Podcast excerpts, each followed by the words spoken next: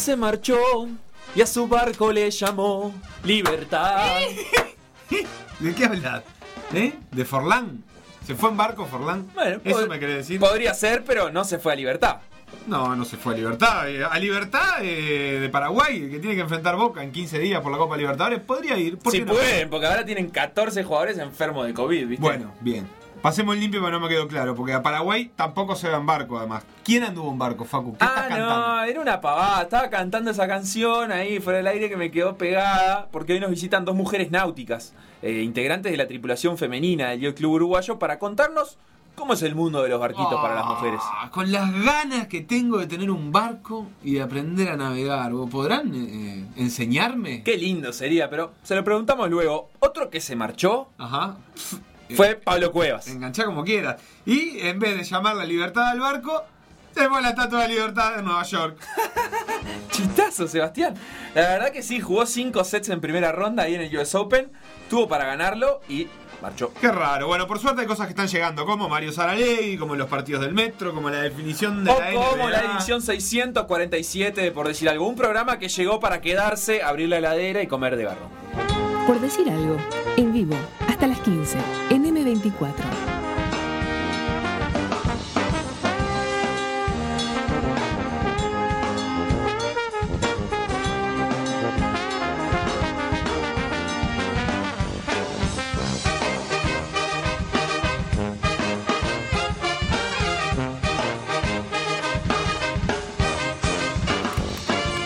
Hoy tenía preparado una especie de juego o algo por el estilo para el inicio de, de este programa y cuando me senté en esta mesa y dije, bueno, voy a hacer esto, me di cuenta que era un juego ideal para hacer con Felipe, que no estaba. Entonces me, me puse un poco triste porque dije, va a estar bueno con Facu, pero eh, no es el área de expertise de Facu. No me gusta lo que estás haciendo porque Qué tontín A, que sos. estás prendiendo fuego a Felipe que llegó tarde.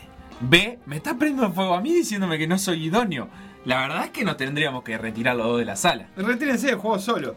Eh, Yo me pero siento eh, halagado igual. Iba a decir, era para darle dos cosas para adelante. Iba a decir, me puse contento, porque finalmente Felipe llegó. 13.29, cuando mi corazón eh, ya casi había dejado de latir. Estoy de licencia. Estoy de licencia electoral. Eh, No sé por qué haces ese chiste. eh, y, mm, Que nadie me mida el Y corazón. además le pone un rival a Facundo Castro. Y le pone un rival donde no tiene nada que perder, porque no es su área de expertise. Por otra parte, estoy muy preocupado porque detrás mío hay un espejo gigante, Sí. grande. Eh, saluda a Di María del otro lado del Sí. Eh, muy grande, donde se me ve la pantalla de la computadora donde tengo la Ay. Facundo Ah, es no, no. No me hagan trampa. No, yo no soy de eso. Yo si hago trampa, googleo yo, no te voy a mirar la pantalla a vos. No, pero aunque no quieras me la vas a mirar. Así que No. la pregunta No lo voy a hacer. Hmm. Y para que también puedan empezar a escribir rápidamente los oyentes y ganarse absolutamente nada. Sí. Es, desde el 2000 al 2001 Hmm, pasaron muchas cosas. Sí. Mi pregunta es, ¿cuáles fueron en ese periodo los 10 clubes europeos que más gastaron en fichajes? Desde el 2000 al 2001. No, eh, a partir del 2000-2001, la temporada Ah. 2000-2001. El, verano europeo del 2000, digamos, hasta este verano 2020. Está. Ta, Y la pregunta es: ¿qué clubes europeos Sí, gastaron más en fichajes? sí, Bien. exactamente. Ta. Piénsenlo durante estos 10 segundos. Instagram, Por decir algo web. Twitter. Por decir algo web. Facebook, Por decir algo. WhatsApp. 098-979-979. Dame un segundito más, dame un segundito más que estoy googleando, déjame googlear bien. No, no, no vale googlear, che. Es en- este es- así se llama nuestra zona lúdica, ¿no? Ah, yo estoy googleando. No vale googlear, tengo eh, 10 equipos. No tengo. Bien. La verdad es que no hay equipos difíciles, así que lo que les voy a pedir es que tratemos de reconstruir también en qué los gastó. Uf, Tengo algunos mire usted. momentos polémicos. Tengo Sí. uno. ¿En cuántos fichajes? Sí, ¿en ¿Y cuántos? cuánta plata en total gastó? Porque, ¿qué pasó? A mí Sí. me pasó lo siguiente para introducir al tema. A ver. Que es que me puse a, a ver eh, algunos detalles de lo que están construyendo alrededor de las cifras del contrato de Messi. Claro. Que eh, ya hace rato son muy altas. Este, pero dije, bueno, ahora esto puede crecer aún más. Y eh, comprendí que más o menos 100 millones de euros por año tenés que destinar al sueldo de Messi. Por impuestos, digamos. Entre lo que gana Messi y los impuestos Claro. que son muy altos, en general cerca de la mitad de lo que el... Si vos querés que Messi gane 50, le tenés que pagar 100. Exacto, 100 O nominales. sea, el club tiene que pagar 100. Sí. 100 nominales. Eh, Salvo que viva cenando. Bueno, pero viste que Messi no sé si se hace esas cuentas. El padre de Messi hace bien esas No, cuentas. pero esa plata sí, porque la que plata que sale del Manchester City al, al- al fisco británico no le, no le fugás 50 millones Bueno. tan fácil. No sé. Al español le decís que es más fácil. Y, pero lo que pasa es que la plata que fugan los jugadores no es la de los sueldos. La de la publicidad. Es la de la publicidad, la de las inversiones paralelas. ¿Cuánto sabes vos de la ley Beckham, Feli? La ley Beckham de España. Sí. Sí. Que duró del 2000 al, 2000, al Era 2005 para, al atra- 2015. para traer estrellas. Claro, era una forma de, de bajar impuestos, una cosa así. Bueno, durante la ley Beckham, te, eh, te tiro esto que me acordé mientras pienso el equipo, porque Sí. tiene que ver con esto de los A fichajes, ver. la plata y cómo Sí. España está perdiendo poderío. España ganó 8 Champions League, 10 finalistas y 2 netamente finales españolas. 9 campeones de Liga Europea, o sea, de Europa League, 11 finalistas y 2 finales netamente españolas. Desde su retirada. O sea, desde que sacaron la ley Beckham se marcharon las tres marcas más potentes. Neymar, Bueno, Cristiano Ronaldo y ahora se va a ir Messi. Una, una de las, de la- ya que estamos en el tema, uno de los, de los grandes problemas que ha enfrentado siempre el Paris Saint Germain es la carga impositiva de los sueldos, que por ejemplo el Mónaco no tenía, porque es un principado y tiene otras leyes, y no pagaban lo mismo de impuestos. Entonces, ha sido siempre un escollo, mientras hay gol, hay gol. ¡Golazo! ¡Y un gol de la familia, papá! De ¿O estoy equivocado? Para empatarle a Atenas de San Carlos 1 a 1. En mi- Cabezazo de Emiliano Albín en un grande. tiro de esquina. En realidad fue una falta, me parece, pero El venía Coco desde el Conde. sector de tiro de esquina. Cabeció Emiliano Albín, anotó el gol y quedan Sí, 30 que minutos de este es partido. el goleador de campeonato ya? ¿o Y ya lleva dos, si no tres, es el ¿no? de campeonato, pegan el palo. Emiliano el primero. Y pará, an- antes de, de empezar en serio con el juego. Sí. ¿Está el Zenit, por ejemplo, que tuvo una época No. de gastar millonadas? No, no, en está, San Petersburgo no no está. Zenit. Les Ah. voy a decir desde ya que no hay ningún equipo que diga, ah, no, no puedo creer. Está ¿Sabés quién debe el estar? Basilea de Suiza. Medio arriba, eh, el Chelsea por la época de Abramovich. Bien, es el que más gastó. ¿En serio? Sí, Pero Abramovich era una barbaridad. no recordaba. Yo le decía Ah. lo de los sueldos porque a estos números que voy a decir ahora del Chelsea Sí. No se le incluyen los no sueldos. se incluyen los sueldos. Claro. O sea, que estamos hablando de que Messi le va a costar más o menos 500 millones a- al City si va para ahí, independientemente de lo que, eh, de lo Arregle que el pague de fichaje, etcétera. Mi número El uno- Chelsea, el Chelsea es el uno. el uno, ya Sí. está, ya lo dijo Felipe, gastó 2.160 millones de euros. Billetera gorda de. Abramovich. Mi número uno iba a ser el Paris Saint Germain. Está lejos. Se sumó. Lo que pasa es que apareció en el, en el El último tiempo. Saint-Germain- Bueno, entiendo que en el último tiempo, pero también en el último tiempo es el de los fichajes más caros. Eh, porque pero- Neymar solo ya te- se te lleva 220 millones de hablando euros. de 2000, mirá los números. que Porque, porque en el medio también tuvo un Di María, eh, otros jugadores buenos y además en, en su época no tan cerca en el tiempo tuvo un Cavani y tuvo a Ibrahimovic antes, ¿no? Sí, que pero- imagino que debe haber salido una plata. O sea, pensaba que el PSG estaría en un top 3. Hay cosas que suman y que por ahí no son tan visibles. Por ejemplo, el Chelsea, 2.160 millones en 471 fichajes. Claro. Obviamente eso incluye toda la porquería que pueda fichar a 20 Claro. millones. El Paris Saint Germain es el octavo, 1.550 millones en 266 fichajes. La mitad de los Eh, fichajes. dos puntos para vos, Facundo. Porque es el octavo y, y 10 Así que, número uno el Chelsea, yo creo que el 2 tiene que estar en Inglaterra también. ¿Estoy en lo cierto? Porque Inglaterra gasta mucho en fichajes. No estás en lo cierto. Qué Eh, pena. Pero- El 2. Lo que pasa es que hablamos de esa época. El 2 tiene que estar en. Real Madrid. Sí, o Barcelona. El 2 es el Real Madrid. Bien. eh, que gastó 100 millones en Gareth Bale y que gastó 2.140 millones en 201 fichajes. Te tiro un dato de Bale, Te voy a decir algo más. termina ahí. Es el penúltimo de los que está acá que menos fichajes en total hizo. Claro. O sea, y el gastó- que menos hizo es el otro que mencionaron, que es el, El Barcelona, Barcelona, que es el arriba. tercero, que gastó 2.006 millones e hizo 195 fichajes. en España gastan mucho, fichan poco. O sea, eh, proporciona- prorrateando, gastan más que el Chelsea.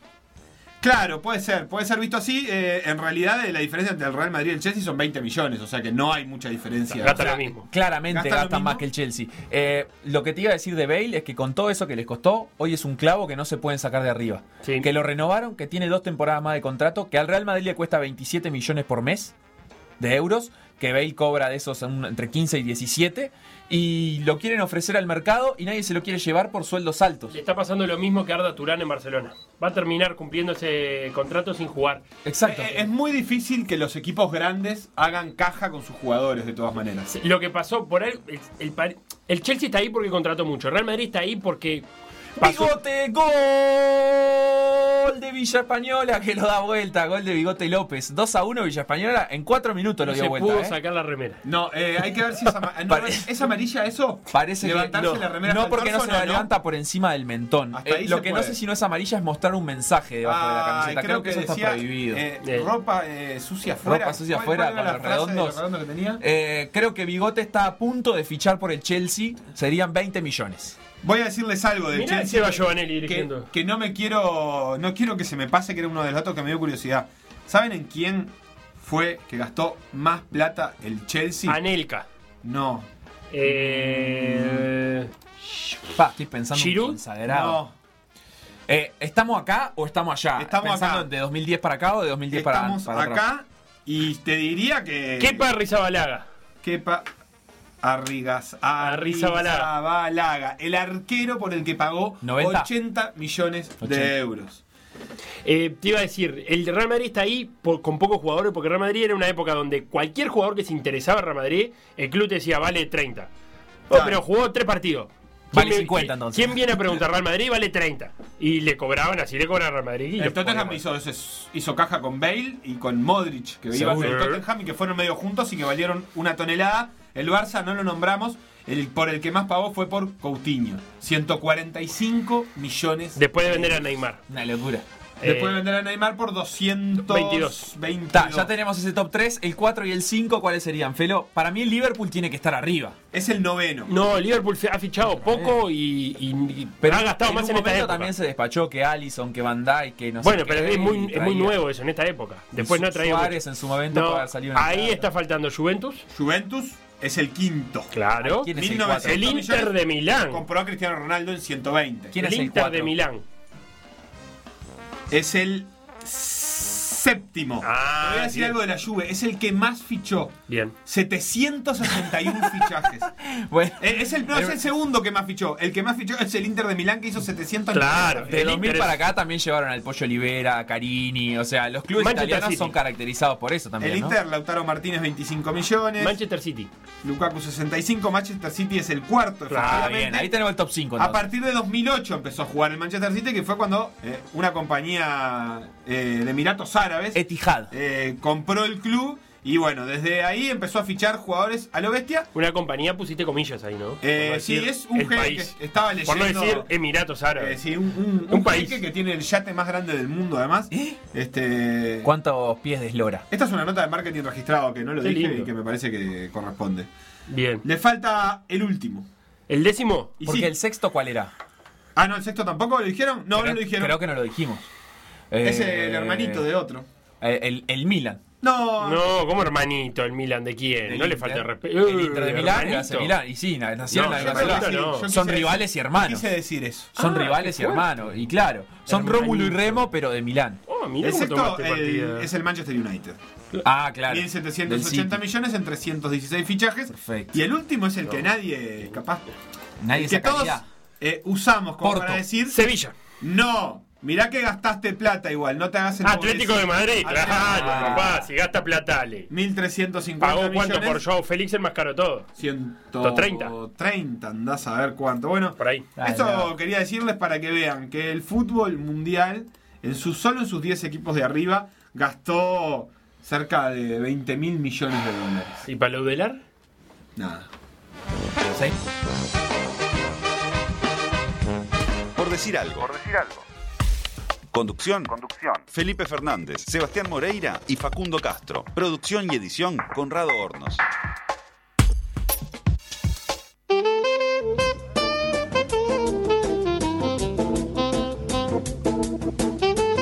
Gracias a todos los oyentes que arriesgan cuadros, algunos verosímiles y otros inverosímiles, incluso a los que me escriben por privado, como el Casqui, que también escribió de radio, y ganó eh, nada, que era el premio, pero ganó, sí, acertó dos, PSG y Manchester City. ¿Pero tiró Bien. cuántos? Dos. 100% pero, efectiva. ¿Pero qué número? ¿Pero a qué le 100% acertó? efectiva. ¿A qué, No dijo fue dos muy elaborada. Claro, dijo dos nombres. 100% Así no, no, se puede jugar. No le puso, no le puso voluntad. Claro. Ca- capaz que no ¿Es- gan- ¿Son el capaz 1 y el 2? Capaz No, que no, no, ganó el juego. perdió. Capaz que no ganó el juego, pero 100% de efectividad. Perdió. Como, es como ese botija que entra, mete dos triples. Bueno, capaz que su equipo va perdiendo por 30, pero él 100% de efectividad. ¿No? ¿Estás pensando en algún botija que dirigís en particular? No, no. Ah, menos mal. sería No, terrible que hables mal de tus, de tus No, yo no pongo botija solo Villa cuando vamos perdiendo por 30. Creo que Villa Teresa estaría teniendo un problema grave en la salida con Me pelota. gustaría ¿Y un Villa Española? cuadro Villa Española está presionando muy bien. Me gustaría Ah. que a Villa Teresa lo compre un grupo saudí que ponga mucha plata y le digan billeteres, billeteraza. Ah, por la billetera. Como que los rivales lo chicanean. Billeteraza, billeteraza. ¿Qué hace billeteraza? Tenés el título para la diaria el día que agarre la Sociedad Anónima Deportiva. Villa Teresa, Billeteraza. Qué lindo. Chiquilines, eh, la noticia del día es obligada y nos la puso en la agenda Peñarol porque hace minutitos nomás se presentó Mario Saralegui como director técnico del club después de que ayer se despidiera Forlán. También ayer se anunciara la contratación de Saralegui, manejara eh, a una velocidad prudente, estimo yo desde Artigas, el propio Saralegui, para llegar ayer. Y hoy al mediodía fue presentado en eh, mesa de madera, mesa grande, Con Rubén Paz mesa de cosas importantes en el Palacio Peñarol. Oh, llegó con Rubén Paz, digo, que debió haber venido acompañado. Capaz que estaba en Artigas también Rubén Paz, que ¿Sí? va a ser su ayudante técnico. Ah. No, no sé, pero es oriundo de Artigas también. Sí, sí, claro. Eh, bueno, arrancó aparte con, con lo que uno Con espera de Saralegui, ma- Con ¿no? toda la máquina de humo, vamos a decirlo sin eufemismos. Con todo lo que uno espera de Saralegui, que son declaraciones rimbombantes sin mucho sustento que sea otro que la fe. Eh, Peñarol tiene la obligación, dijo por ahí, y mucho más equipo de lo que la gente piensa. y va a ¿Qué tiene la obligación Peñarol? de ganar. No Sí, sé, de ser protagonista. O sea, un equipo que tiene siempre la obligación de ganar, ¿es algo O sea que creíble? ¿Es algo, es una obligación sustentable, Yo digamos? estaba pensando, y disculpen si, si me meto en temas que se trataron ayer, si esto fue, eh, si esto es una movida electoral, considerando que tenemos elecciones a fin de año y que Saralegui era, lo di- dicho por Barrera, un viejo anhelo de él, Claro. si como movida electoral esto está bien, porque a mí me da la sensación que la opinión pública peña- peñarolense culpa más a la directiva que a Forlán. ¿Se entiende? Yo a- a- creo que hay, hay un tema que del que hemos caído presa todos los futboleros, que tenemos redes sociales, es que creo que puede ser que hayamos perdido un poco la perspectiva de cuál es la opinión pública. Si me preguntás, a mí tengo la misma sensación que es la misma que tuve en el caso Bengochea, que fue que eh, había un respaldo bastante grande de el hincha de Peñarol al proceso de Bengochea, aún asumiendo que había tenido problemas en los clásicos y que esos eran reales. Y si me preguntas ahora, siento lo mismo que mucha gente, por lo que yo leo en Twitter, eh, y es que la gente piensa que fue apresurado, que Pero, 9%. ¿sabe por qué? Ahora, yo después no logro tener claro si eso realmente es una cuestión mayoritaria Pero ¿sabe por qué no importa? y sobre todo si es mayoritaria de socios. ¿Sabe por qué no importa? Porque los dirigentes toman las decisiones eh, viendo las redes sociales. Por eso no importa si Pero es la sé. medida o no de la opinión pública. Es la medida con que los dirigentes Vos decís que Sa- eso es lo sí, que toman la temperatura, ni ¿Sabés lo, que, sabés lo que a mí Ni me preocupa hablar. más? Si los dirigentes toman la temperatura y toman la decisión en base a lo que dice la gente, entre comillas, me parece preocupante, pero no Pero tanto, claro. pero no tanto como si sucede lo que vos dijiste recién, Sí, que es eh. Barrera tiene un viejo anhelo que es contratar a Saralegui, se le va su mandato, le está yendo mal al cuadro y dice, ah, bueno, me quedan cuatro meses para contratar a Saralegui, rajo a este, sea cual sea, y contrata a Saralegui. ¿Tiene coherencia, no tiene coherencia? Eh, ¿Tiene plantel armado para el estilo de juego, no lo tiene? No importa. Entonces, si, si eventualmente fuera así, como estamos suponiendo, eso me parece mucho más grave, porque ya ni siquiera es un capricho de la gente, es un capricho de una persona, que puede ser el presidente, pero que no quita que es el presidente de una organización social. Sí, sí, yo De, entiendo de- de perfectamente. un- de una institución que tiene socios, que lo votan, que se organiza de maneras democráticas, más o menos, pero de hecho los estatutos así lo, lo definen. Y entonces, ah, no, bueno, yo como ahora soy el presidente y me estoy por ir, contrato al técnico que siempre quise traer, a ver si ahora tengo el golpe de suerte que, que quisiera tener en mi mandato y no sé, avanzamos unas fases en la Copa Libertadores o capaz. Y si no, bueno, no importa, este torneo es medio raro, eh, medio corto, reducido en el tiempo, al próximo lo agarrará otro presidente y contratará al técnico que quiera. Entender un club como el espacio donde uno puede hacer eso, me parece sumamente negativo. Sumamente negativo. Sin importar si, si después gana la lista una oposición o el oficialismo. o- entender un club con el personalismo de decir, no, voy a traer a este porque es mi capricho. Eh, me parece que habla de. Facu, que de en realidad el presidente tiene esa función, en, de- en definitiva. Y no, tiene un Y- directorio. Sí, bueno, pero es, es el No, pero Peñarol es un y equipo así. presidencialista. Sí, ha sido así hace rato. Es decir, en ese sentido, yo creo que las decisiones anteriores también tuvieron ese, ese, Componente. ese componente de que el presidente eh, fue decisivo en eso. De hecho, eh, ayer a Barrera lo cita a Forlán en su casa y los dirigentes, por lo que trasciende, le dijeron a Barrera, eh, est- esto lo el- traer a Forlán lo decidiste vos y ahora eh, de vuelta es tu decisión. Este, ya con varios diciéndole, nuestra opinión es que se tiene que ir, pero le trasladaron a él la cuestión de título personal. Entonces, Claro. en ese sentido, hay como una continuidad de decirle, este, vos fijate cómo... cómo- Ojo, no es Ah, un pero- problema. Hay otros clubes en el mundo que le pasa lo mismo. Seguro, ¿eh? que Real, son Real muy- Madrid es un club personalista y, y gana cuatro el- Champions seguidas. El último Barcelona también, son clubes presidencialistas de, de- de equipos que, que decide el presidente. A mí, lo que me, me deja esto es una, un patrón de comportamiento de Peñarol que ya he sabido, que también lo sabía Forlán a la hora de agarrar, ¿no? Estamos de acuerdo que vos- si vos eh, agarrás como entrenador de Peñarol, sabés cómo se comporta Peñarol con los entrenadores. Eh, y se comporta determinado. Y con Forlán se comportó de la misma manera que se comportó con otros entrenadores. Entonces es un patrón. ¿Hay intención de... ¿A Peñarol le ha ido bien con este patrón? No. ¿Le ha ido bien tomando decisiones de esta manera? Y más bien que no. Porque cómo medimos lo bien o mal, y yo te diré que, que en títulos locales y competencia internacional. ¿Peñarol ha tenido tantos más títulos locales que, su, que nacional? No. Ahí te pongo un asterisco. ¿A Peñarol le ha ido bien con este patrón? Sí, porque es el patrón histórico.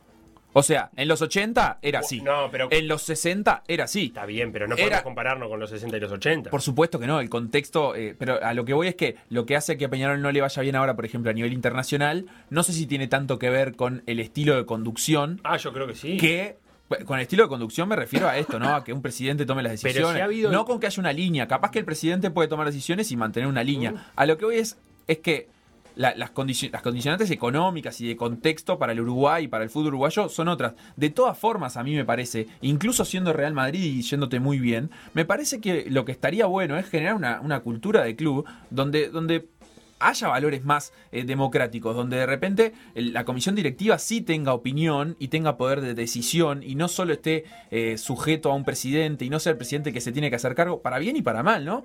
Eh, que, que el presidente no cargue sobre su espalda solo lo malo y que tampoco eh, agarre todo lo bueno, que se entienda que el club es una organización democrática, porque para algo es un club y no una sociedad anónima deportiva. Peñarol, para ponerlo en contexto internacional, eh, hoy estábamos revisando con Facu. este es el, 20 el ciclo 29 a partir del 2000 de un técnico en Peñarol. 24 más algunos in- interinatos. Esos interinatos incluyen algunos nombres medios pesados.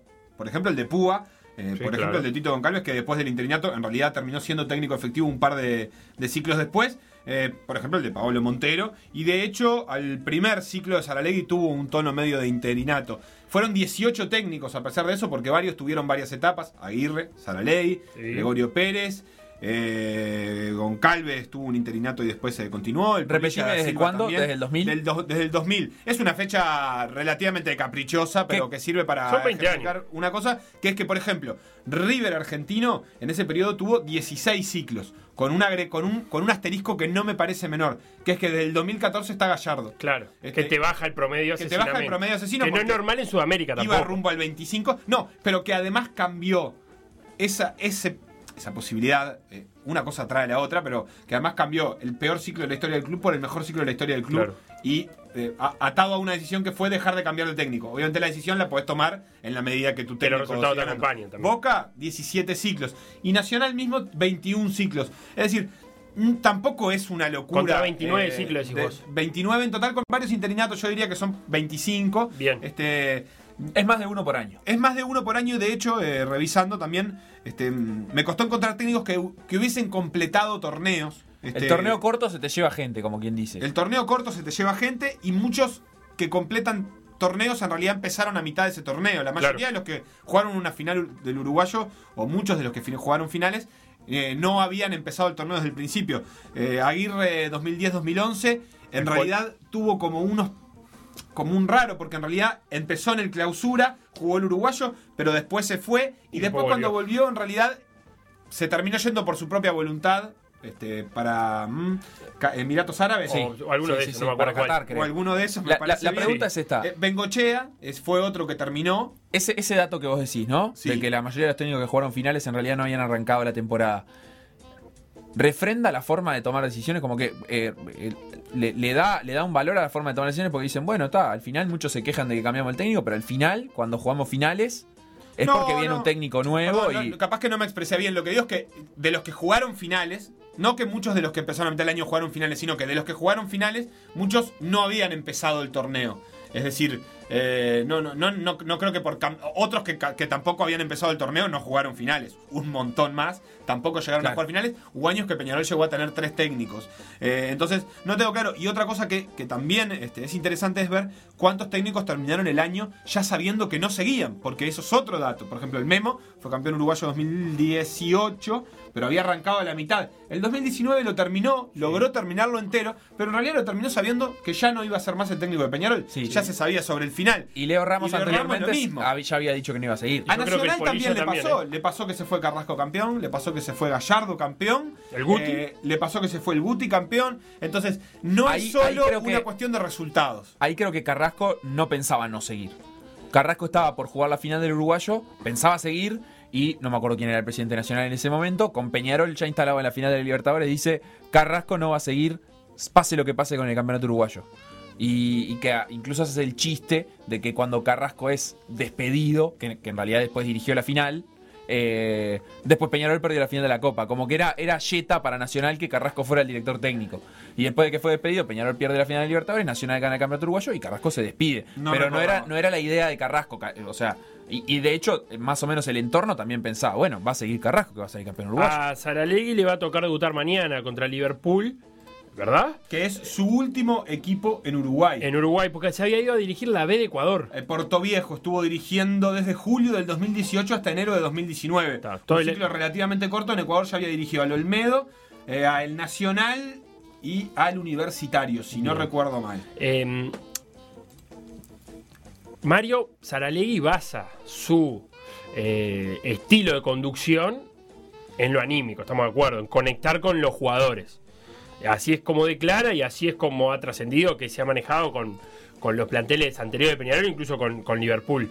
Va a ser clave que esa conexión se dé, porque si un, un técnico tiene puestas su- sus intenciones, o por lo menos eh, su pata más fuerte es lo anímico, y no conecta con el vestuario, ahí hay un problemón. De acuerdo y eh, con la salvedad o con, con el agregado de que es un estilo de conducción distinto al que traen los últimos dos técnicos de Peñarol, que es lo que ha compartido la mayoría de este plantel, aunque algunos estaban en la, et- en la etapa de Leo Ramos, que tal vez es más parecido a Saralegui en ese estilo, ¿no? Pero Sí. es decir, el, el equipo de Peñarol está formado por el Memo López y por Forlán, que no tienen ese estilo de conducción. No, a que venía con otra cosa. Leo Eh, Ramos es distinto a Saralegui, pero sí tiene ese discurso, por lo Yo menos. creo que tiene un carácter un poco más presente y más eh, de- desde lo motivador, pero la verdad es que no, no tengo muy claro que sean técnicos que se puedan comparar. Me decía el hincha de Liverpool, eh, este, el Colo, que llegó en un momento muy difícil a Liverpool, que lo salvó del descenso básicamente y eh, recordábamos después que empezó la campaña siguiente cuando ya eh, la motivación era otra y no valía quedarse con ese 0 a 0, 1 a 0 este, milagroso, que él valoraba mucho, eh, perdió muchos partidos y se termina yendo justo ante un partido de Nacional con aquel recordado tuit este, en el que justamente dice, se pensaban que iba a renunciar antes de jugar contra Nacional. Mañana la mitad más uno somos hinchas de Liverpool. Va bala. Y ahí la directiva de Liverpool entendió que estaba eh, actuando como hincha de Peñarol y que por tanto no podía dirigir a Liverpool y le decidió la rescisión de contrato. Esa fue la última experiencia de Saralegui, que tiene algunas declaraciones, no sé si quieren A eh, ver. que, les lea alguna de las que fue diciendo. Para mí, eh, la, la más este, impactante es el, en la que ordena un poco jerárquicamente eh, sus objetivos. Pero, por ejemplo, dijo, tenemos la obligación de dar otra imagen, esto no es lo que Peñarol merece ni lo que pueden dar los jugadores. El motivo no lo sé y no es algo de lo que tenga que hablar ni ocuparme, pero hay cosas que necesito saber desde adentro porque mi visión desde afuera es muy limitada.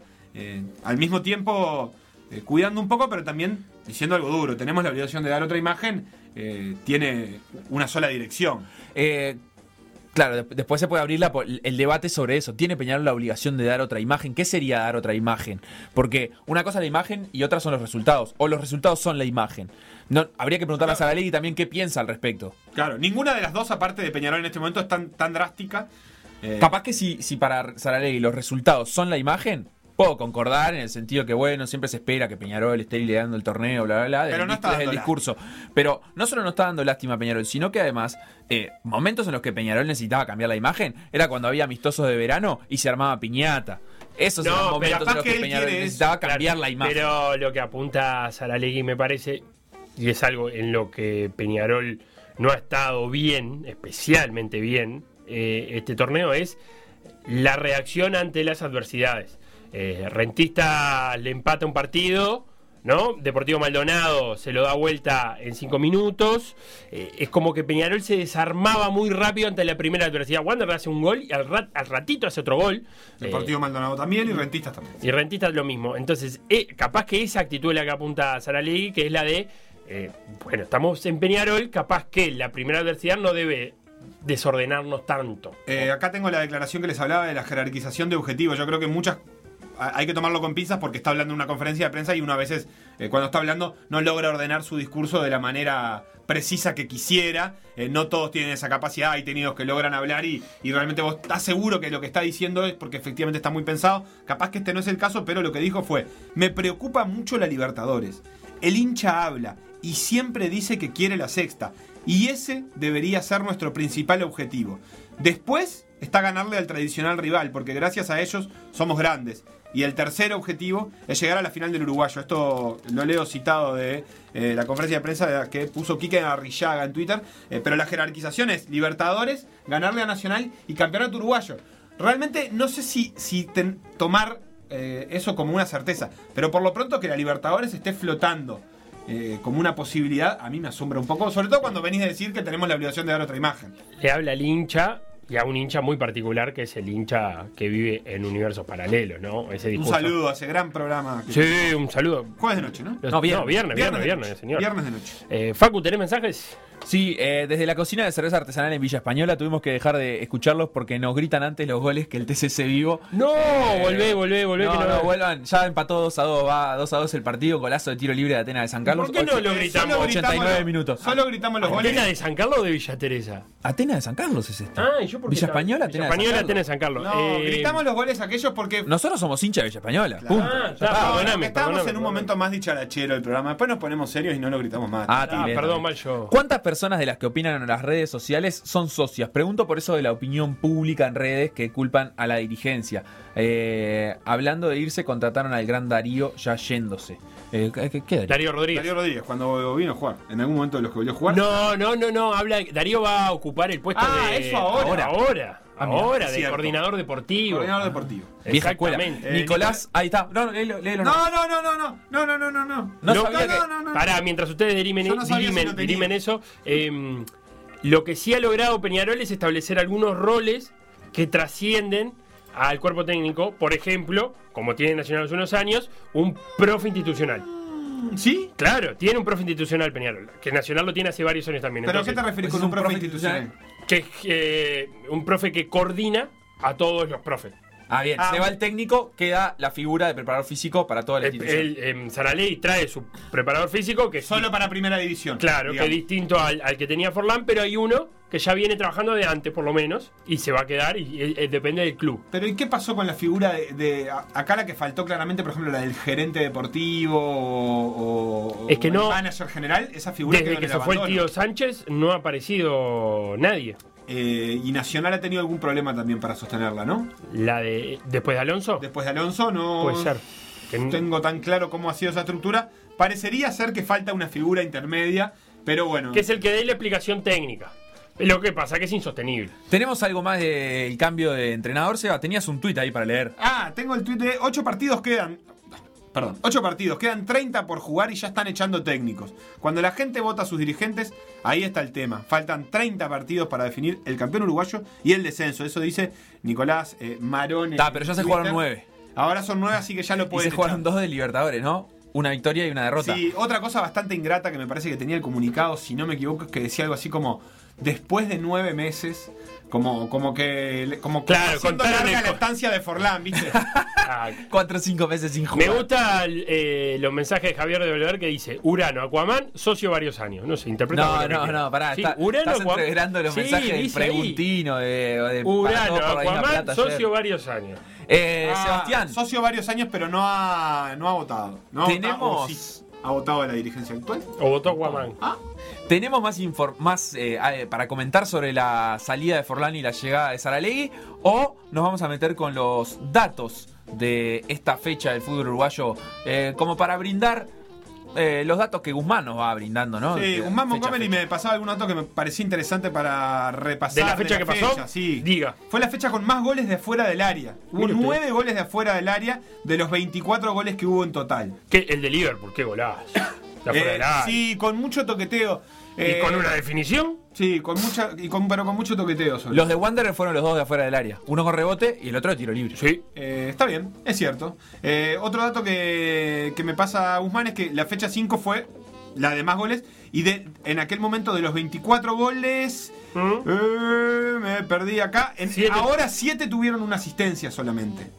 7 de 24. 7 de 24. O sea que hay juego ejemplo, directo ahí. En la pasada hubo 8 asistencias en 14 goles. Uh, Y acá hubo mucho. 7 en 24.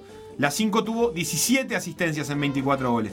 Es decir, O sea que nadie dio pase de gol en esta. Vinieron poco de, de poco juego asociado la mayoría de los goles. Me aclara también Guzmán que hay que considerar que hubo un gol en contra, tres de penal y dos de tiro, tiro libre, que eso no cuentan asistencia. claro, no cuentan asistencia. Guzmán no cuenta eh, asistencia como el jugador al que le hacen el penal. Viste que hay ligas como la inglesa Ah, que sí. si te hacen el penal y después es gol, te dan la asistencia a vos como que. Para darte un mérito de algo. Y po- un poco polémico, pero de estadística Bueno. avanzada. Pero esos algunos datos para tener en cuenta para ir eh, viendo y puliendo eh, eh, el uso de estadísticas y, y qué nos está diciendo. Pero nueve, En este caso, nueve goles afuera del área es un número afuera del área, considerable la ¿eh? fecha con menos asistencia, pero además este, la primera que no tiene empates, lo cual también es un dato interesante. Muy Después de que nos habíamos aburrido de decir que estábamos llenos de empates. Sí, hab- había sido muy empatada la vuelta Es a la, normalidad. La verdad es que teníamos muchos empates. Y, y bueno, no, no ha quebrado tanto la tabla de esta acumulación de victorias. ah, yo por lo creo menos, que ¿no? ahora un poco sí, ¿eh? Está, es- también se va acercando el final del campeonato, pero todavía está entreverado. Sí, o sea, pero- Wander se separó un poquito, después eh, eh, un par de equipos con 16 puntos, que son Nacional y, y Rentistas. Rentistas tiene un partido menos. Pero ahí se corta con Torque. Ahí hay Después cuatro. Torque con 13, si no me equivoco. Cerro Sí. Largo, Progreso, Peñarol está con 12. Está Deportivo Maldonado con 12. Hay varios equipos Sí, ahí. pero ya estar entreverados. a, a- a más de un partido de distancia hace que para mí se corte la tabla. Para mí, si hay una escala entre te- en- de tres, tres puntitos, que es un partido, ahí estamos bien. Si hay más de uno, un poquito se cortó. Nos Para- vamos a la tanda, Facu. Dale, hacemos esa tanda y enseguida vamos a hablar con Francesca Rinaldi y Florencia Bellini, dos eh, mujeres que navegan y que son parte de la tripulación femenina del Yacht Club Uruguayo.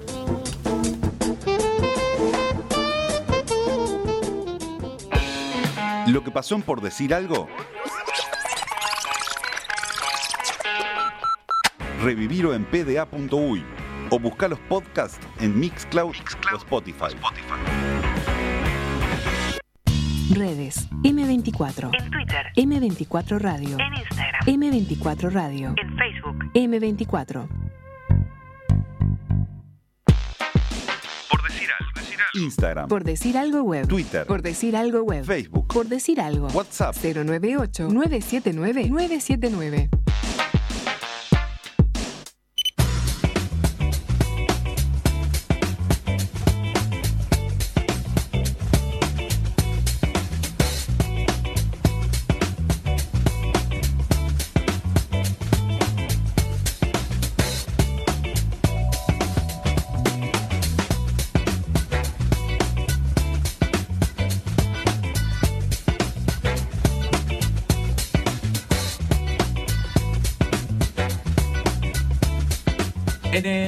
Año 2019, World Sailing, que es como la FIFA de la náutica, la, la institución que rige a nivel internacional el deporte náutico, presentó un informe relevando una encuesta en la que participaron 4.500 personas de 75 países distintos. El objetivo era llevar la cuenta por primera vez de la brecha de género en la náutica. Entre los hallazgos de esa encuesta, destacó que un 80% de las mujeres considera que la inequidad de género es un problema en su deporte, agregando además que un 60% de las mujeres han sufrido episodios de discriminación de género. Esta cifra crece a un 85% de mujeres que han sufrido discriminación en aquellos países donde contestaron al menos 100 personas la encuesta, o sea, los países donde la encuesta se, se llevó a más gente.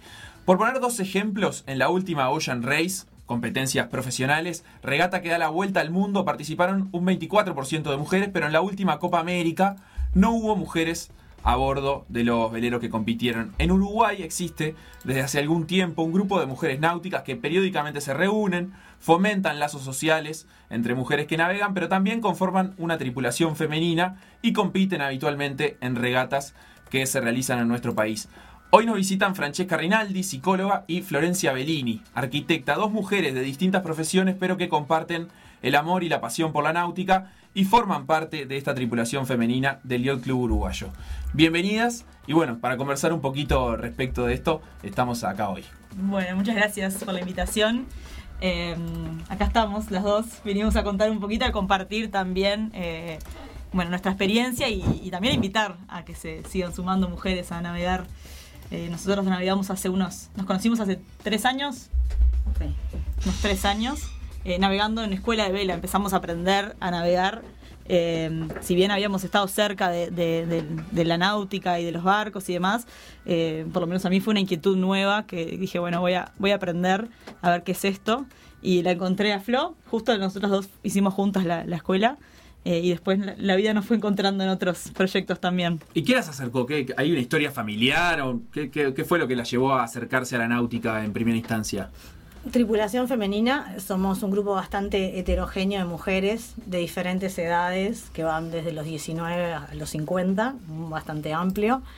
Eh, compartimos en común que nos encontramos en la escuela de vela para adultos y nuestra llegada es distinta, pero comparte que muchas de nosotros teníamos un acercamiento previo, familiar o desde la infancia a la náutica, pero luego de adultos que nos reencontramos. Claro, pero como que se derriba un poco el mito de que para navegar hay que aprender todo de, de chica. ¿no? No. Pueden, se, se puede aprender de grande. Incluso lo que tiene de maravilloso, como todo lo que uno se puede acercar de adulto, que es un buen tema para los que todavía no son adultos, eh, porque es esperanzador, es que cuando te acercas a algo que realmente te emociona y te moviliza, no tenés dudas. Porque ya viviste lo suficiente como para saber que si ese lugar te gusta, ahí te quedas. Y para nosotros, creo que tripulación femenina es eso, es un lugar. Este, es un lugar que todas reconocemos como que nos queremos quedar, tiene la particularidad que las mujeres hacemos las cosas con alguna peculiaridad con respecto a los hombres. Me parece que en el sentido de que lo hacemos de un lugar colectivo, entonces construimos un lugar, un lugar que sostiene y donde ahí nos podemos desarrollar y, digamos, como desenvolver desde, desde lo colectivo. ¿Por qué encuentran, por qué encuentran necesario esto de, de hacerlo desde, desde lo colectivo? ¿Qué, qué, qué es lo que sostienen eh, en conjunto? Cuando empezamos a navegar, eh, por, lo- por lo menos a mí, por deformación se ve que también profesional, me empecé a dar cuenta un poquito de esto, de, de la diferencia que había, de que había muy pocas mujeres que navegaban, o pensábamos que había pocas mujeres, en, sobre todo mujeres jóvenes y adultas navegando. eh, y no entendíamos, yo no entendía mucho por qué, y no entendíamos por qué, y empezamos a, a buscar y a entender que, que muy probablemente se, se pierdan un montón, se pierden un montón de adolescentes, sobre todo en la adolescencia, es donde más las mujeres dejan los deportes en general, no solamente la, la vela, y eso es un problema en Uruguay, en, todos lados. Los deportes de equipos como hockey o fútbol capaz que se mantienen más, eh, o handball, eh, los demás nos vamos, nos vamos alejando un poco. Y, y una de las cosas que, más, que, que es más importante eh, como sostener justamente para que no se pierda eh, la participación en el deporte es el- lo, lo- lo colectivo, lo social, el juntarse, el conocerse, el estar compartiendo, el apoyarse. Tenemos un grupo de WhatsApp, eh, no sé cuántas mujeres que navegan ahí en ese grupo ya. ¿De distintos clubes De distintos clubes, de distintos clubes de Montevideo y de, y de- de Punta del Este también, y creo que hay alguien de, Colom, de Colonia. La idea es eh, como cada vez seguir acercándonos más y seguir conectándonos más con mujeres que navegan, y, y adolescentes y algunas niñas que también hemos visto. También hay madres de, niñas que navegan, entonces la idea es seguir conectando y, y- y poder llegar y acompañar este, los procesos para que todas podamos disfrutar de, la náutica. Somos todas muchas hijas o hermanas o, o parejas de, de, de varones que navegan, eh, que también nos han dado una mano terrible y muy este, buena este, apoyándonos y, este, siempre buscando a ver qué necesitamos, cómo nos pueden ayudar. Eh, muchos de ellos fueron los que iniciaron también esto de, che, estaría bueno que, haya una tripulación solo de mujeres, hay que formar, hay que seguir fomentando. Hay como una construcción de, comunidad, ¿no? Eh, un, sentido de pertenencia, por lo menos dentro de Uruguay, tratar de incorporar a una comunidad de mujeres que navegan eh, más y más gente. Sí, incluso no, eh, no nombraste, pero para nosotros es muy importante eh, quién fue nuestro profesor de esa escuela de vela, que es Alberto de Micheli, que es el gran mentor de, de habernos juntado. Eh, realmente él nos juntó, nos eligió a, a las primeras seis que arrancamos y nos dijo, "Ra- arranquen, ya pueden volar. Y sí, como decía ella, es re importante. Todos los varones que están alrededor nuestros n- nos súper apoyaron, pero literal eh, en todo y son parte de que nosotros estemos y hayamos logrado, bueno, lo que estamos logrando hoy, que es poder navegar. ¿Y qué tipo de navegación está incluida eh, en este grupo? ¿Deportiva, recreativa? Este, ¿qué, qué, qué tipo de, de cuestiones este, incluye? Nosotros como tripulación, o sea, como equipo, eh, nosotros navegamos en una, en una categoría que es un barco, un velero que se llama J24, que nosotros corremos de a 6. Se corre de a 5, pero nosotros corremos de a 6 porque al ser todas mujeres necesitamos una más eh, por una cuestión de peso y por una cuestión de manos a veces también de lo que necesitamos hacer. Bien. Eh, como equipo corremos en eso. Después en el, en el grupo que fuimos formando de, de- de esta conexión entre de- y de contacto entre mujeres, eh, tenemos de todo. O sea, hay, hay chicas corriendo en, veleros, en veleros, en, barcos más chicos, en, este, a distintos niveles también, ¿no? Este, Bueno, está Dominique, está eh, Lola Moreira también, eh, Florencia Parnizares, todas, todas chicas que han este, llegado y corrido en otros lados y, muy bien además.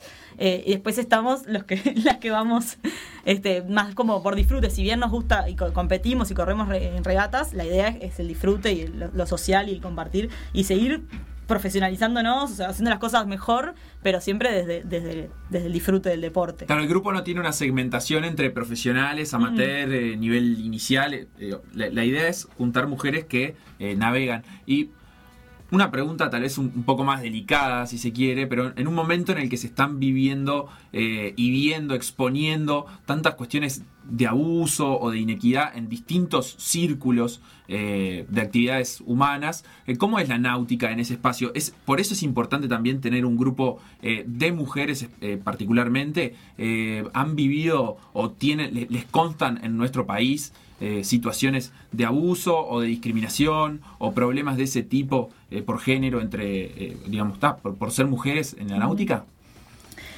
Sí, Es un tema difícil. un tema difícil.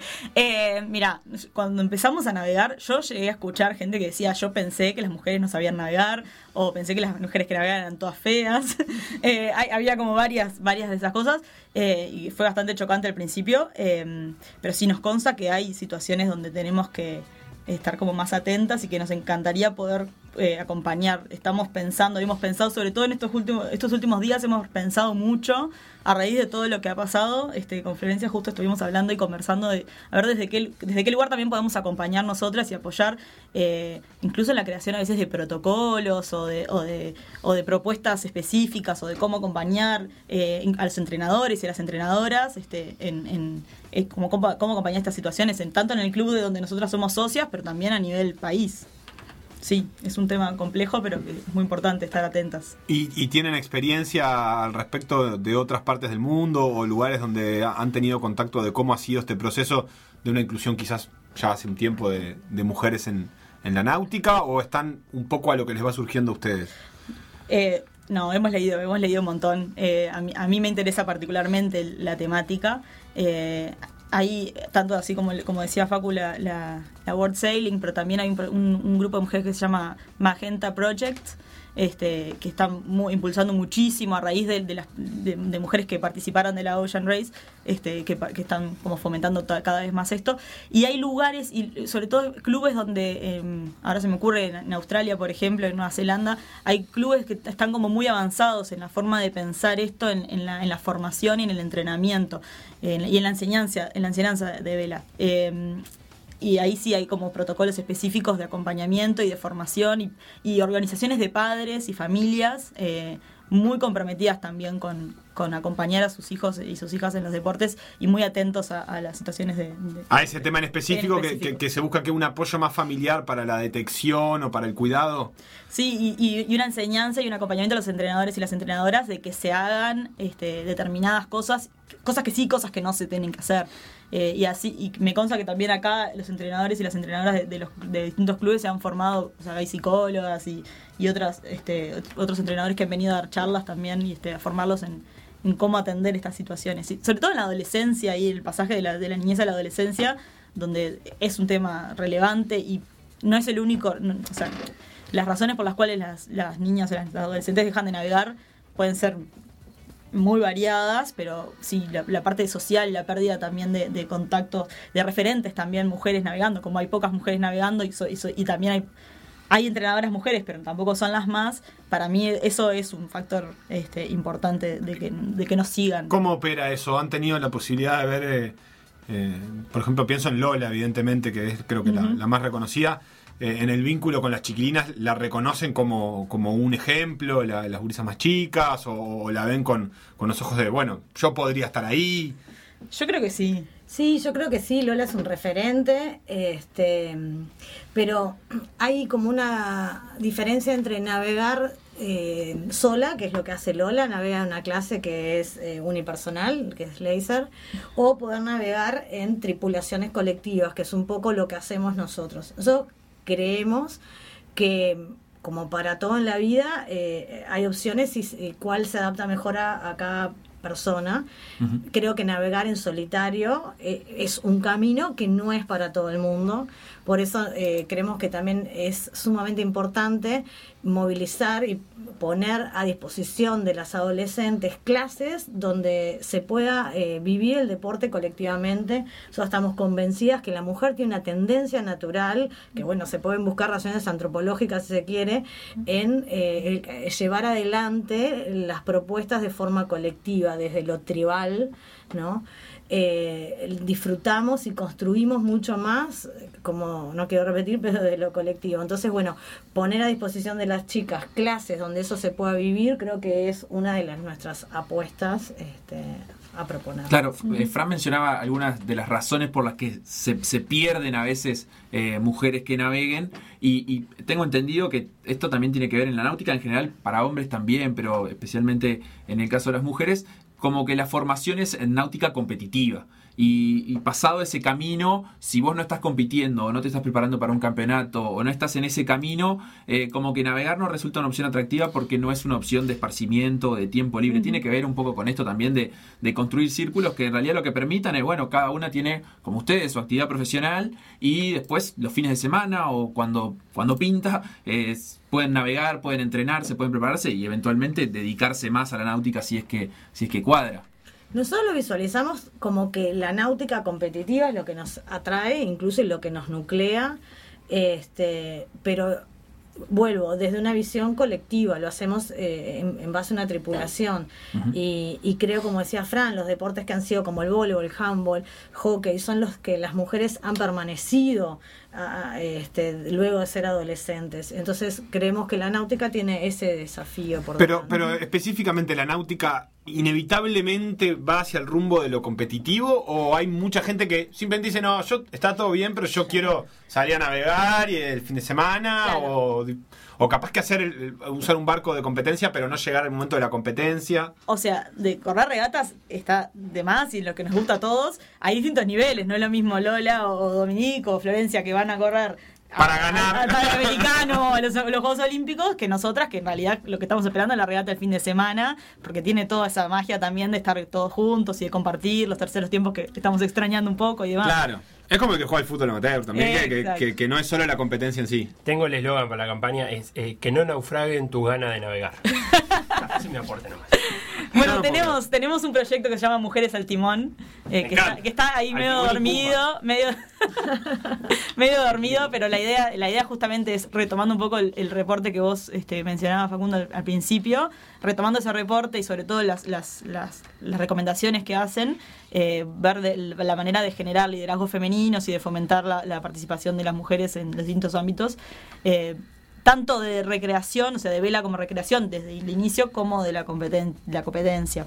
Eh, es una discusión que se ha hecho mucho en la forma de, la forma de enseñar y las escuelas de vela, de, por lo menos en nuestro club, pero me consta que se han discutido también en otros clubes. eh, esto, como los dos, los dos lugares. ¿Qué, qué, qué, ¿Qué hacemos? ¿Enseñamos para competencia, para sacar solamente como buenos jugadores de fútbol Claro. o eh, para disfrutar también del deporte? Recapitulando, pongámosle fecha a todo esto que ustedes han mencionado. Eh, ustedes se conocieron entrando a una escuela de vela para adultos. Eso fue en el año. 2016. Mira, corrimos eh, tres Rolex, ¿no? Sí. Ya corrimos tres Rolex, esta sería la cuarta, o sea que... de- más Desde o hace menos cuatro años. cuatro Ahí va. años Y desde hace cuatro años existe la tripulación femenina. Sí. Y Sí. hay un proyecto que es Mujeres al Timón, que está ahí desde el año pasado. Sí, el proyecto, sí, está más o menos del año pasado. Eh, igual, o sea, sí hace como dos años más o menos, eh, dijimos, después de la segunda, lo que mencionaba Florencia, la Rolex es un campeonato que se hace en Punta del Este, eh, una semana de regatas. Eh, después de, ese- segundo campeonato dijimos, bueno, vamos a juntarnos, vamos a ver cuántas mujeres hay, empezamos a invitar y todos los primeros martes de mes nos juntamos, hacemos acta y compartimos una cena y en realidad es un encuentro social y de compartir anécdotas y de experiencias, tanto de las que viajan, las que van a competir a otros lados, o anécdotas viejas de, este, de, otras experiencias eh, como pasadas, pues ya te digo, este espectro de, de edades. O sea que tenemos como el grupo, el grupo, nuestro equipo de tripulación, que hace cuatro años que navegamos juntas, después tenemos eh, este, este, estas cenas de los martes, los martes náuticos de mujeres, eh, y después este proyectito de, de Mujeres al Timón ya aparecerá. ¿Y cuál sería el camino para alguien que se quiere acercar a la náutica o en específico una mujer que se quiere acercar a los grupos de náutica? Porque me imagino que, se- digamos, se puede acercar a alguien que no tiene ni idea y bueno, empezar a compartir el estar en un barco con, gente que está ahí o el camino es, bueno, aprender a navegar, hacer el curso, este, empezar a club, etcétera. Y creo que sí, el camino es hacer la escuela, empezar a aprender a navegar, o sea, navegar e incluso eh, tiene sus riesgos. Acá tenemos una sobreviviente de una caída al agua. Este, Me caí, me caí hace un mes, me caí del agua. En una regata con muy mal tiempo, o sea, eh, eh, navegar eh, eh, tiene sus disfrutes, pero como todo hay que hacerlo responsablemente, hay que saber de lo que uno está Pero haciendo. digo, ¿cómo, ¿cómo se tienta alguien que nunca se subió a un barco? ¿No hay una forma de sacarlo a dar una Ah, sí, vueltita claro, o algo? por supuesto. por Sí, supuesto. y ahí el- ¿Cuál es el teléfono? ¿Cuáles son las redes sociales? Nos ¿A pueden dónde seguir voy? a arroba tripulación Femenina. arroba tripulación femenina, obvio, nosotros buscamos la manera también. No, y nosotros tenemos eh, específicamente ya ahí yendo más a un, si querés, un grupo más pequeño con Fran y Mercedes, que es otra compañera. Tenemos un proyecto en concreto que es comprar un barco, por este momento estamos sin barco, eh, que bueno, que el club nos va a ayudar seguramente con algún trámite de importación que necesitamos.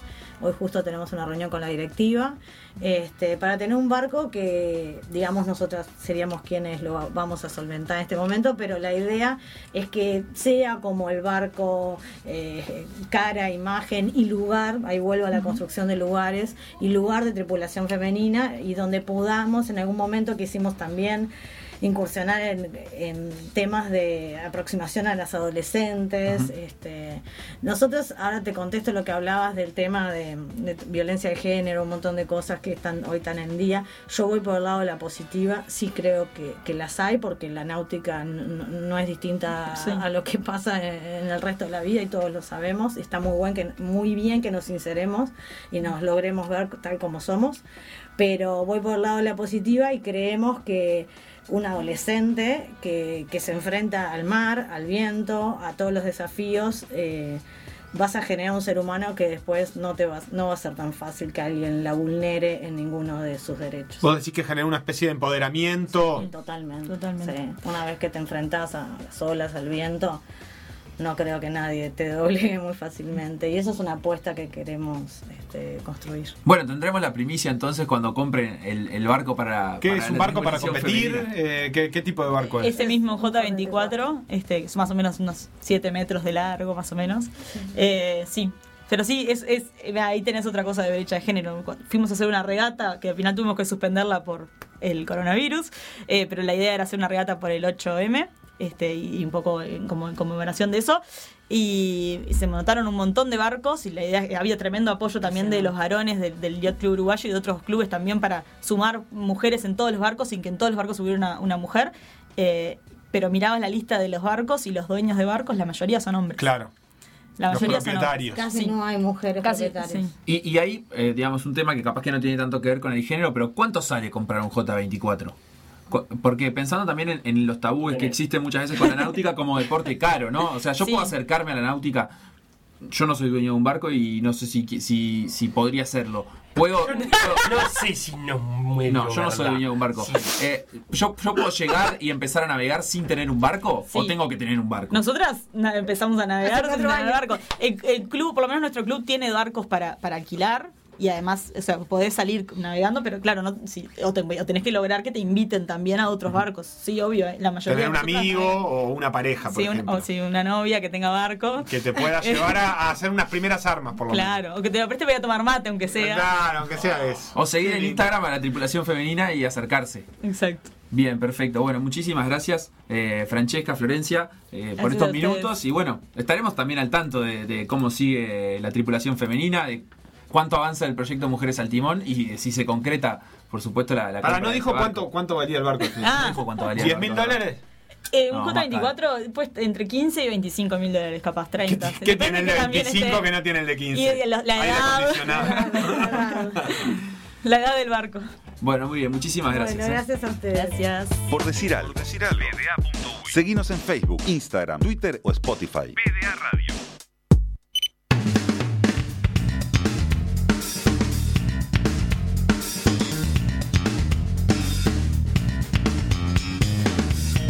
Noticias. Noticias.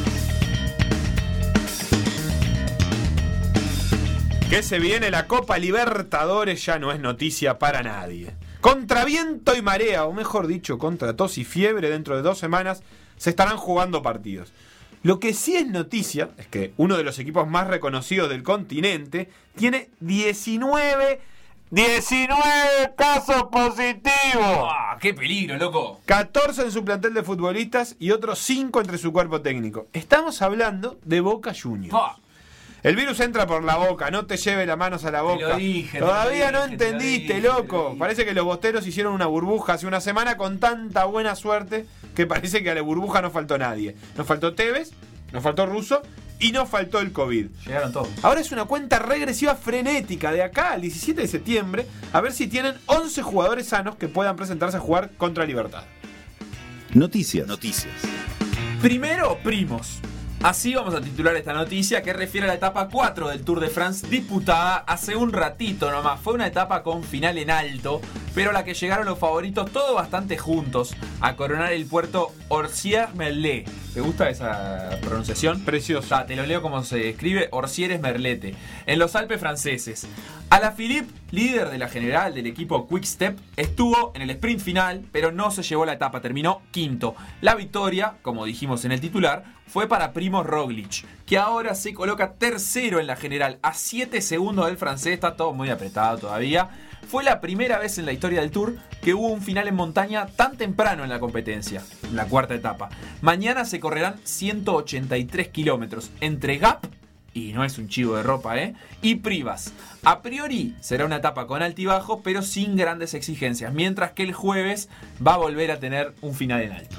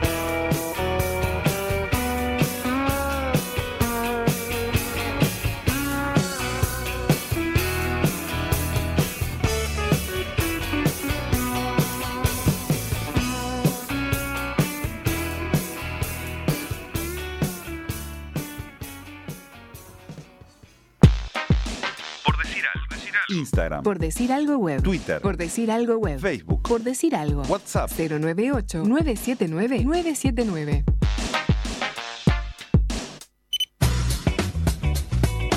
Hay que comenzar este repaso noticioso deportivo en el que tocaremos varias disciplinas por el mundo del tenis, que está jugando el US Open y donde Cuevas anduvo haciendo de las de Cuevas. Ayer estaba... Después vamos a, a relatar los primeros cuatro sets, los resultados. Cuevas ganó el primero 6-3, perdió el segundo y el tercero 6-4 y 6-2 respectivamente, y ganó el cuarto 6-4. Todo se definía en el quinto set, donde Cuevas estaba 5-4 arriba, o sea que servía para partido. Se pone 30 a 0, o sea que estaba a dos puntos de ganar y de hecho podía perder dos puntos eh, en ese interín. Pero no, perdió el game. 5 a 5, sacó Jack Sock, se recuperó Pablito que se puso 30 a 0 para quebrar el saque nuevamente y no, tampoco, 30 a 0 de vuelta, pero lo perdió. Después terminó en tiebreak y perdió 7 a 2 ese tiebreak, así que eliminado tempranamente en primera ronda. La verdad es que estuvo mucho más cerca de. Pará, que quiero meter el título. Mete el título. Lo dio vuelta como una media. Ah, qué bien, qué bien, ¿Cómo- qué bien, qué ¿Cómo bien, estuve? qué ¿Cómo bien, estuve? qué bien, qué bien. Pará que estoy preocupadísimo. Actualmente, eh, Pablo Cuevas está sexagésimo primero, o sea, en el puesto ses- 61 del ranking ATP. Veremos qué Bien. dice la actualización post eh. US Open. Claro, no, no. US Open. ¿Qué Eh, más? Eh, así ¿qué que bueno, esa- ahí? ese pasaba el repasito del tenis, que tiene la situación además muy particular de Benoit Paire, eh, el Sí. tenista francés, que está en la burbuja del del US Open De y está enojadísimo ¿Qué porque le le dio positivo de COVID. No, Entonces tiró que había sido engañado y dijo en su cuenta de Instagram tiró, estoy bien por ahora, no tengo síntomas. Dudo en decir lo que realmente está sucediendo en esta burbuja falsa. Le dijo burbuja falsa lo que hay en Nueva York y la verdad es que yo no digo que tenga razón porque no tengo ni idea, pero es raro que un tenista que entró sin COVID a una burbuja donde no debería colarse la enfermedad termine contagiado, ¿no? Habría que preguntarse si fue él quien burló o rompió esa cuarentena y salió de la burbuja o si hubo alguna razón exógena que le trajera el virus. yo no sé cómo está funcionando la, la burbuja del ATP realmente, eh, pero entiendo que eh, en, en la burbuja de NBA no entra ni un tipo a limpiar sin ser testeado. No Seguro. sé si la del ATP está planteada de igual manera. Y lo conecto con, con lo que dijimos en, en- en la noticia anterior sobre la Copa Libertadores y sobre Boca, que no está exactamente en una burbuja, este, pero bueno, también eh, cuando entra un caso a ese lugar se vuelve casi in- irrefrenable. Y sí, porque... porque Y, y entonces termina Boca con todo el plan. Boca tiene los cuatro arqueros con COVID a 10 días de tener que jugar la, 15 días de jugar la Copa Libertadores. Entonces, este, todavía no hemos tenido, pero en algún momento nos vamos a enfrentar a un torneo eh, que no va a poder continuar porque los casos este, son muchos. Eh, Hablo en formato colectivo, sí, por ejemplo, se suspendió la pelea de Chris Namus por el título mundial, eh, por los rebrotes en general, pero hablo de los propios deportistas. Sí, se están suspendiendo competencias en, en Europa, eh, en otros deportes Y no también. puede jugar hay, de hay ma- un rebrote. De mascarilla Benoit del otro lado, está lejos del otro rival el, el, en el tenis. Es cierto, es cierto. Hay una distancia No, realmente, social. realmente también hay que ver lo que pasa con el tenis, que jugó este par de torneos, el, el abierto de Cincinnati, que se jugó en Nueva York, y el propio US Open. Ahí, en tierras neoyorquinas, en Flashing Meadows, en esa eh, burbuja o eventual burbuja, eh, pero ahora se van a empezar a mover por Europa. Eh, se van a mover en la temporada de polvo de ladrillo con, Sí, pero con los Masters Europa ya tiene abierto el- ya tiene abierto el Debería turismo. estar jugándose en Roma. Bueno, pero al mismo tiempo, se- viste que la, la pelea de Chris Namus en Alemania se suspende. Entonces, hay que ver si, si en algún momento. Digo, en principio no están suspendidas las competencias de tenis y va a terminar la temporada de polvo de ladrillo realizándose Roland Garros. Pero hay que ver si en ese camino no sucede eh, que algún tenista, que algún otro tenista se contagie. Y bueno, y esto que decíamos, el caso positivo de, de, de es bastante reciente. Capaz que ya hay algún otro tenista contagiado y todos a salir en los próximos días. No digo muerto, pero que realmente complique la realización de, de la Recordemos que pasó lo mismo en el torneo que, que organizó Djokovic, ¿te acordás? Sí, bueno, pero eso ya estaba un poquito más. Porque era un torneo sin burbujas, sin nada, a donde se iban de fiesta, ¿no? O Sí. sea, había partiditos en un torneo de exhibición y fiesta. Pero por eso Entonces- eh, Sebastián decía que no sabe cómo es la burbuja de, del tenis. Capaz que es una burbuja más permeable. Claro, Bueno. una, una burbuja con entradas y salidas. Benoit Paire dijo falsa burbuja.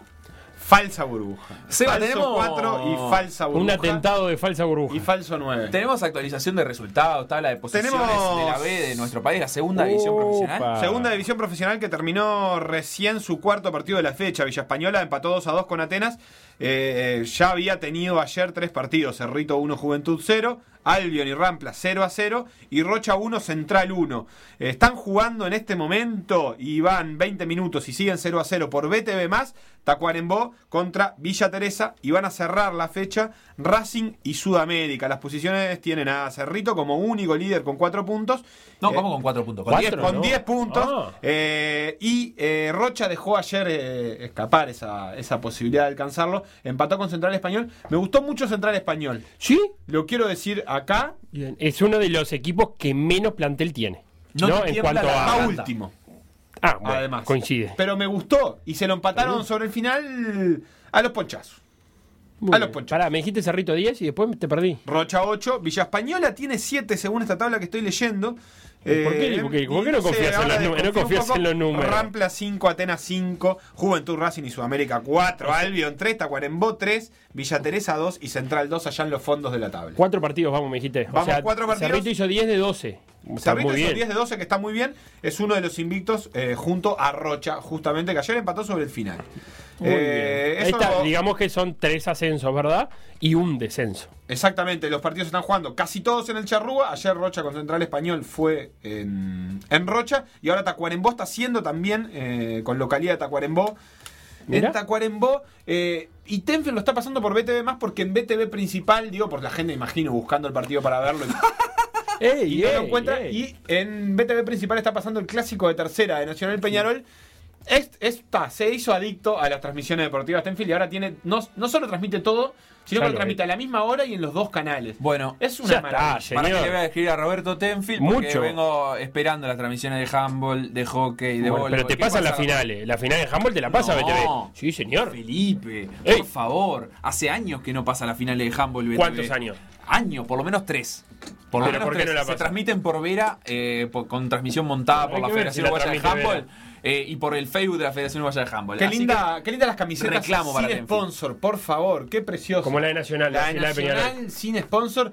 ¿Cuándo, ¿Cuándo se perdió esa batalla? Qué lástima. Qué Bueno, sea. en el Lo digo como 77, ¿no? sponsoreador de un equipo, pero digo. la aparecieron, cuando pena. aparecieron los dineros. ¿Por qué no Eh, pone plata para no aparecer? ¿No veo que Ah, tuvo emprendimiento? tan generoso que sos. Ponga plata para no aparecer. plata todos los equipos para. Retorno un instante al ciclismo porque se está corriendo el Tour de Serbia y no nos interesaría, la verdad, a no ser que haya un uruguayo. Y como existe ese uruguayo, se llama Fabricio Ferrari, está compitiendo, corrió la primera etapa hoy y salió sexto además en la Muy primera bien. etapa, podemos decir que durante los próximos dos días habrá segunda y tercera etapa de este Tour de Serbia, que es mayormente llano, es una prueba 2.2. eh, Bien, buena calendario UCI, calificación. o sea, lo mismo que la Vuelta Ciclista del Uruguay. Sí. Eh, así que un par de días más tendremos actividad y lo estaremos siguiendo a Fabrizio Ferrari. Tiene chance de ser campeón. No sea cosa que meta el batacazo. Fabricio Ferrari eh, es el uruguayo que ha estado más tiempo en la elite del ciclismo.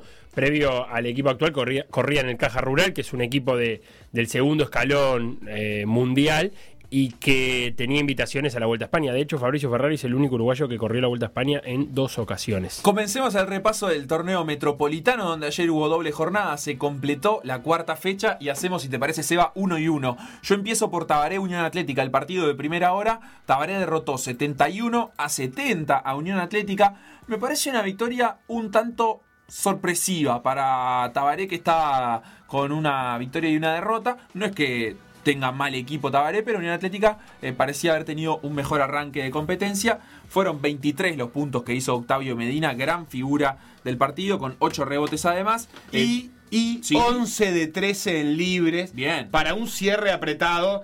Eh, Tener Sí, un jugador que claro. mete libres es, es fundamental. Eh, Tabaré ayer metió 18 de 21 en libres contra 16 de 22 de Unión Atlética, que no es para nada malo, pero la diferencia es este, Está en los un cierre apretado termina siendo clave. La diferencia está en los libres. Si una Atlética metía dos libres más, ganaba. Eh, tan fácil como eso. Santiago de Gobella 10 puntos, Tortajada 10 puntos, eh, Facundo Grola 13 unidades. Eso en el equipo de Tabaré. En el equipo de Unión Atlética se repartió bastante más el goleo con 15 puntos para Héctor Silva, 13 para Martín Treyes, 11 Rick Newsom, 11 Azaravicius y 11 Manuel Mayora. Eh, eso fue el partido entre Tabaré y Unión Atlética. Ahora Tabaré se suma a la línea de los equipos que tienen dos victorias, completada la cuarta fecha, al igual que Colón, que el propio Unión Atlética están en un segundo escalón del campeonato. Eh, y en el siguiente partido, Seba, el de segunda hora, Sayago le ganó a Lagomar 79 a 64, casi que de punta a punta, no tuvo demasiado entrevero el partido. En el ganador, en Sayago, Mateo Dogliotti, 19 puntos,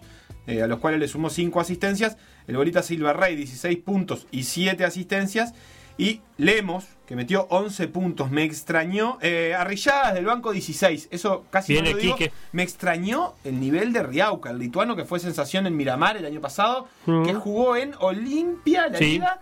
correcto. eh, y que la verdad que. está jugando en Olimpia. la ocho- liga. claro, 8 puntos, 10 rebotes, pero eh, muchísimo más lento de lo que recordaba. Me sorprendió muchísimo porque era un jugador que, que había marcado una diferencia impresionante. En Lagomar tiraron de la piola, sobre todo. ¿Tiraron de la piola o del carro? Tiraron del carro. Ah. De la piola tiraron, pero no pasó nada. Nicolás Álvarez, 17 puntos y 8 rebotes. Y Ledanis, este, el, el inoxidable, que creo que está jugando su última temporada, por lo que leí en, en Básquet Total, que metió 14 después. Poca cosa de, de lo- de los otros Álvarez y de incluso de los otros jugadores también. De, Que de no son Goma, Álvarez. Que no son Álvarez, que son muy pocos, por otra Pero parte son primos igual. porque son cuatro los Álvarez. Eso por parte del torneo metropolitano. Primera victoria para Sayago, la tabla de posiciones, vamos a, a repasarla ya que completa. Una vez que tenemos la fecha completa, antes de que empiece la siguiente, podemos decir que Estocolmo, Cordón, Urupán y Olivol Mundial lideran con tres victorias, una derrota. Unión Atlética tiene dos victorias, pero dos derrotas, mientras que Colón y Tabaré tienen dos victorias, pero solo una derrota porque ya tuvieron fecha libre. 25 de agosto, Danubio y la Reborges tienen una victoria, pero tres derrotas, mientras que Lagomar, Sayago y Verdi Rojo tienen una victoria, dos derrotas. En la jornada de hoy se abrirá la quinta fecha con Colón La Reborges y con Cordón Urupán. Así que por ahí va el torneo. Está rotando mucho eh, las transmisiones de BTV, la gente que comenta y que transmite, pero le hemos pegado varias veces. Y eh, justo es decir que el otro día había una transmisión que comentaba el gato Perdomo Sí. y que estuvo muy, muy buena. Muy bien, vale decirlo. Eh, José No, me- no recuerdo quién relataba, ese fue el problema que tengo. Bien. Qué ingrato, ¿no? Nos Puede ser Juan Pablo Taibo, puede ser No. Jocas, puede Sonsol ser- Junior. No, Sonsol Junior puede ser. No, sí. no, no, no. Eh, nos escribe José y dicen el ciclista Ferrari anda rápido. Creo que es un chi- no, pero creo que es un chiste que no aplica al 2020 y, y Ferrari. Si hay, si algo que no hace Ferrari este 2020 es andar. No. Ni rápido ni lento, no anda. De acuerdo, 100% de acuerdo, Feli. Eh, y vamos a cerrar este repaso y el programa eh, con un poquito de NBA. La NBA está en dos fases distintas. Parece raro, pero es así. En el este ya se abrieron las semifinales de conferencia, porque ya hay cuatro clasificados. Eh, ya se terminaron toda la serie de primera ronda. Eh, Miami le ganó a Milwaukee el primer partido. Sorpresa, porque es el quinto Bucks. contra el primero de la temporada regular. Pero ya le de había Miami. pasado, ¿no? Sí, Milwaukee había empezado Milwaukee perdiendo arrancó con- perdiendo con Orlando. Con Orlando. Y después le ganó 4 a 1. Y Boston, ya antes de ayer, le había ganado a Toronto el primer partido. Hoy juegan el segundo, son el tercero que es Boston contra el segundo que es Toronto. Esa fase la dejamos un poquito de lado porque va a terminar más adelante. La que está divina es la primera ronda, pero del oeste, que ya tiene a Los Ángeles Lakers y a Los Ángeles Clippers clasificados en llaves distintas, o sea, no se van a cruzar en semifinales de conferencia, y que están esperando sus rivales. Los Lakers esperan por Houston o Oklahoma City Thunder, que ayer jugaron un partido, pero un partido, Sebastián, que no te puedo explicar. Se alternaron en el marcador durante todo el segundo tiempo y cuando ganaba por 6 puntos, 98-92 Houston, vino el asesino de Chris Paul, un jugador eh, que a veces es eh, dudado por eh, distintos especialistas, eh, en el que yo la verdad no creo mucho, pero... Eh, metió dos triples, se generó él solito los tiros, se desmarcó de su defensa, metió step back, dos triples asesinos, empató el partido y después consiguió forzar una pérdida de Westbrook, puso dos libres, eh, también los puso Galinari sus dos libres y terminó ganando eh, 104 a 100 Oklahoma City con ese parcial final de 12 a 2 y eh, la victoria para poner la serie 3 a 3. O sea que mañana habrá un séptimo partido. LeBron James tiró eh, un tweet que decía: pónganle respeto. Léemelo en inglés, que para eso te lo dejo a vos. CP3, put some respect on his name and more.